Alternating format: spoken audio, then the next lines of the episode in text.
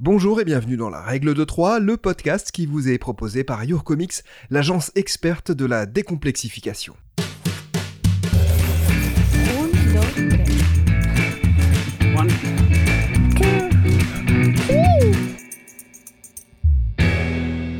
Dans chaque épisode, nous allons à la rencontre de personnalités fortes, détonnantes, extraordinaires. Elles évoquent leur parcours, leurs joies, leurs difficultés aussi. Elles délivrent également trois conseils qui leur paraissent être les plus importants pour avancer dans leur vie. Aujourd'hui, nous recevons Christophe Bichet, préparateur mental de l'équipe de France d'escalade, grimpeur lui-même, hypnothérapeute. Christophe a déjà vécu mille vies. La sienne aurait pourtant pu prendre fin très tôt. Atteint de la maladie de Fanconi, une insuffisance de la moelle osseuse, il a déjà vaincu quatre cancers. S'il ne se souvient pas de l'annonce de cette maladie à l'âge de 5 ans, il se rappelle en revanche avoir toujours composé malgré elle, et parfois aussi d'avoir avancé grâce à elle. Christophe Bichet. J'ai pas beaucoup de souvenirs du moment exact parce que je dirais que mes premiers souvenirs remontent à, euh, justement cette période. Donc pour moi, euh, dans ma conscience, dans ce dont je me rappelle, j'ai toujours vécu avec cette maladie-là.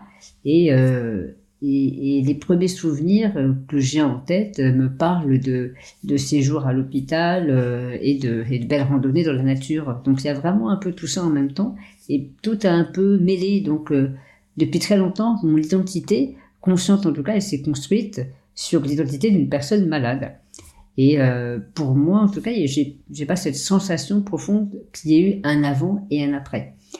Mais je crois que euh, le fait d'avoir été un peu, euh, d'avoir été bousculé par cette maladie, par ce truc-là que que j'ai pas choisi, qui m'a amené beaucoup de douleurs, beaucoup de séjours à l'hôpital, beaucoup d'isolement, et, euh, et, une maturité énorme que j'ai prise euh, étant très jeune, à un âge où d'habitude euh, on, joue, on s'amuse, et, c'est vraiment l'insouciance dans, toute sa beauté. Ouais, moi, j'en étais aux prises avec les questions de vie et de mort qu'on se pose notamment à, partir de, aller peut-être 45, 50 ans, quoi, rarement avant. Donc, donc, donc, ce décalage a fait que je me suis sentie très vite isolée et euh, de fait, euh, j'avais l'impression de ne pas être ni à ma place, ni être comme il fallait. Et, et, ce qui fait que oui, par la suite, j'ai compris que ce qu'on appelle aujourd'hui l'estime de soi, moi, mon estime de moi quand j'étais jeune était pas au top du top du top, quoi, tout simplement. Mes parents aiment la nature, donc on a toujours été on allait en vacances faire du canoë-kayak, faire de la randonnée, faire un peu de montagne, faire vraiment des activités de, pleine nature, aller chercher des champignons. Et donc, euh, depuis longtemps, on, a été bercé dans cet univers-là. Et euh, à l'époque, donc, euh, on habitait dans la région parisienne, à Hier, en Essonne. Et, dans la région parisienne, il y, a il y, a un endroit qui est assez connu, qui s'appelle la forêt de Fontainebleau. Et elle est connue pour, pour la grimpe. Et donc, on allait régulièrement grimper en forêt de Fontainebleau euh, avec, euh, avec nos parents. Et, donc le terrain était propice à ce que les appétences se développent dans, le, dans ces domaines-là, en tout cas. mais c'est vrai que il y avait quand même un jour où, parce qu'au début, moi, j'aimais pas du tout. Hein. À chaque fois qu'on allait à Fontainebleau, ça me faisait chier, clairement. J'avais pas envie, je voulais rester à la maison. Mais le fait est, à chaque fois qu'on y était, on adorait ça. On s'amusait comme des fous dans le sable, sur, sur les rochers. Et puis il y a eu quand même euh, un jour où j'ai réussi à passer un rocher que mes parents n'arrivaient pas à passer.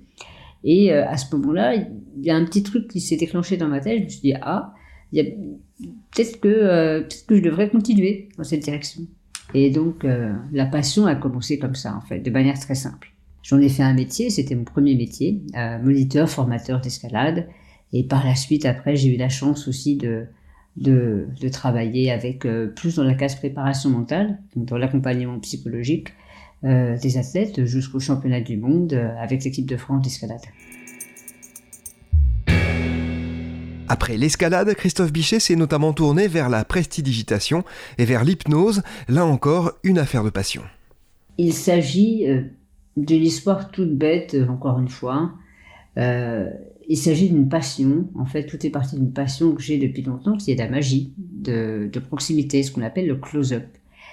Et comme je pratique le close-up depuis longtemps, euh, je, traînais un petit peu dans les conférences, dans les, dans les, dans les cercles un peu bizarres sur Paris. Et puis, euh, j'entendais évidemment souvent parler de mentalisme. Et dans le mentalisme, il y a encore quelque chose euh, à laquelle j'entendais parler, c'est, c'était l'hypnose.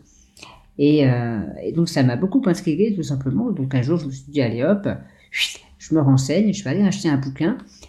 Et petit à petit, je me suis rendu compte qu'en faisant des recherches, il y avait une école euh, qui était vraiment à, aller à un quart d'heure à pied de chez moi. Et donc, j'ai commencé par faire un stage d'auto-hypnose et ça m'a beaucoup plu. Et euh, de fil en aiguille, ben, je me suis dit que pourquoi pas se former, pourquoi pas continuer. Et ce qui m'a amené effectivement à devenir dans un premier temps hypnothérapeute, on dirait praticien en hypnose maintenant, voilà, pour rester dans la loi. mais voilà un petit peu l'histoire. Touche à tout surdoué, Christophe Bichet et ses mille vies n'en oublient pas la vertu cardinale qui le porte, la sincérité. Ma vie, elle ressemble euh, à la vie d'une personne euh, simple, euh, qui fait son mieux pour, pour être honnête et puis pour être sincère avec elle-même. C'est-à-dire, j'en ai très vite eu marre, en fait, de devoir, de devoir correspondre à ce que les personnes attendaient de moi. Et parce que pendant très longtemps, je l'ai fait, par exemple. J'étais super cool avec les infirmiers, avec les infirmières, avec les médecins et tout. Euh, on m'a même qualifié de, de malade professionnel. Et donc, euh, voilà, longtemps comme ça, je me suis soumis à certaines injonctions inconscientes.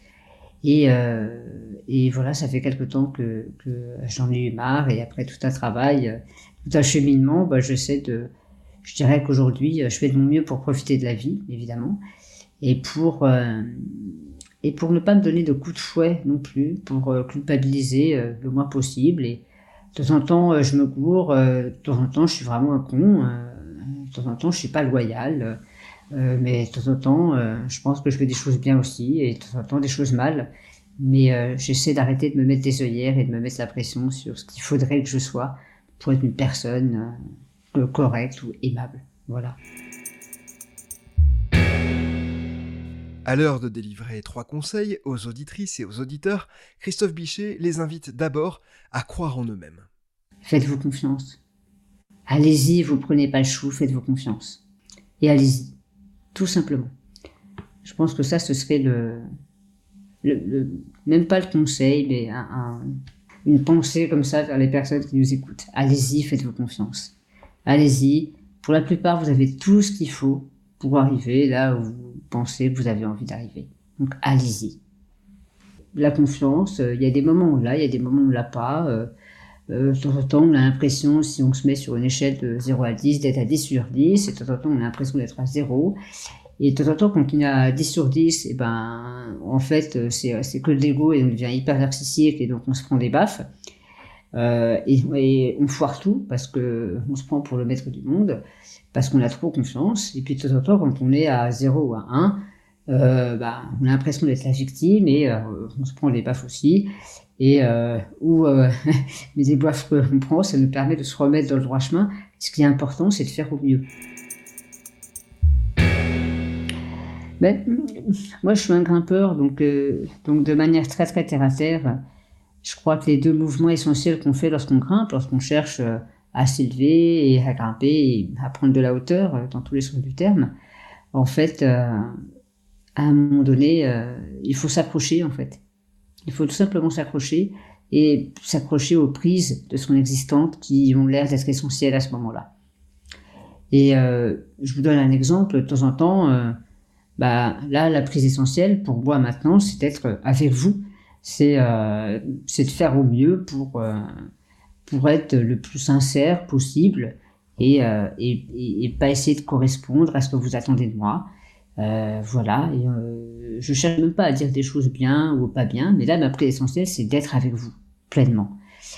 Et la deuxième chose, euh, donc, vraiment, accrochez-vous tout simplement à ce qui est essentiel, à ce qui vous semble être essentiel. Et ça peut être des paroles, ça peut être des pensées, ça peut être des actions, ça peut être des personnes, euh, ça peut être des histoires qu'on se raconte, euh, qui semblent être essentielles pour avancer, effectivement, ou pas d'ailleurs. Et le corollaire de ça, c'est pour grimper, à un moment donné, il faut bien lâcher. Il faut bien lâcher la prise qu'on a dans la main pour essayer d'aller en choper une autre, pour avancer, pour grimper. Et euh, donc, peut-être le troisième conseil, ce serait celui-là, ce serait lâcher tout le reste.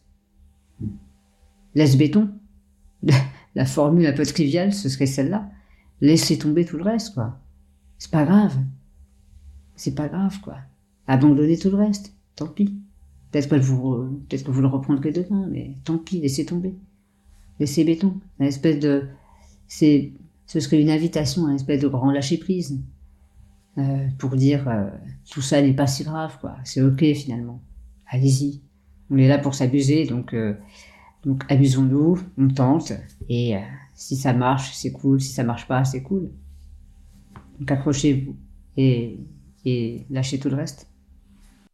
C'est la fin de cet épisode de la règle de 3. Ce podcast vous a été présenté par Your Comics, l'agence française experte de la décomplexification par la BD, le motion design, l'infographie, le podcast ou encore le serious game. Retrouvez-nous sur your-comics.com.